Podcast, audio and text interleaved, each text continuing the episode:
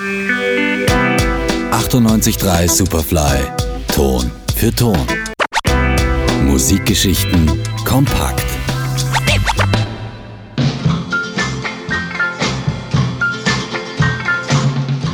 Es dreht sich jetzt um eine Band, die Musikgeschichte geschrieben hat. Dabei ist sie ziemlich unbekannt. Die Wrecking Crew.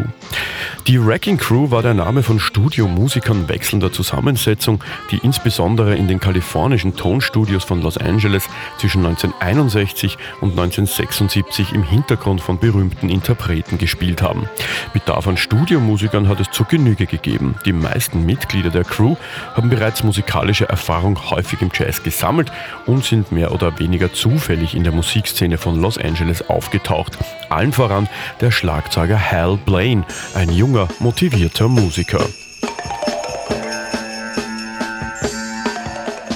Wie ist der Name zustande gekommen? Wrecking heißt so viel wie ruinieren oder vernichten.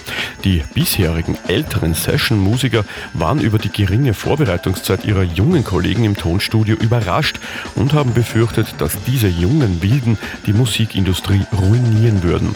Hal Blaine hat das mitbekommen und im Studio die Sekretärin gebeten, die Wrecking Crew zusammenzurufen. Der Name war geboren.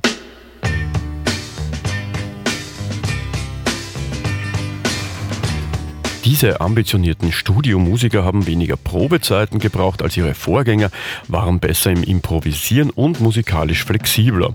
Die über 30 engeren Mitglieder der Wrecking Crew sind je nach Bedarf und Verfügbarkeit zusammengestellt worden. Insgesamt wird geschätzt, dass die Wrecking Crew an mehr als 40.000 Studioproduktionen beteiligt war.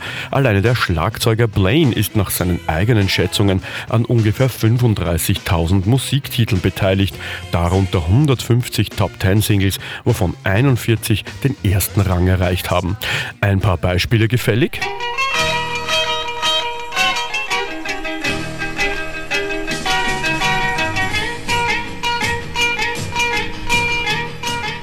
Die markante Gitarre, die man hier zu Beginn hört, stammt nicht etwa von Carl Wilson von den Beach Boys, sondern von Glenn Campbell, einem der Mitglieder der Wrecking Crew, die selbst auch eine beachtliche Karriere hingelegt haben.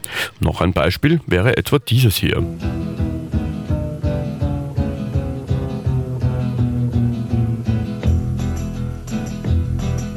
Der charakteristische Kontrabass stammt von Chuck Berghofer von der Wrecking Crew. Man könnte jetzt stundenlang so weitermachen. Letzten Endes muss man sagen, wenn man heutzutage davon spricht, dass viele Musiker, Bands oder DJs oft auch nur Marionetten sind, keine Sorge, das war immer so. Gerald Krafnicek, 98.3 Superfly.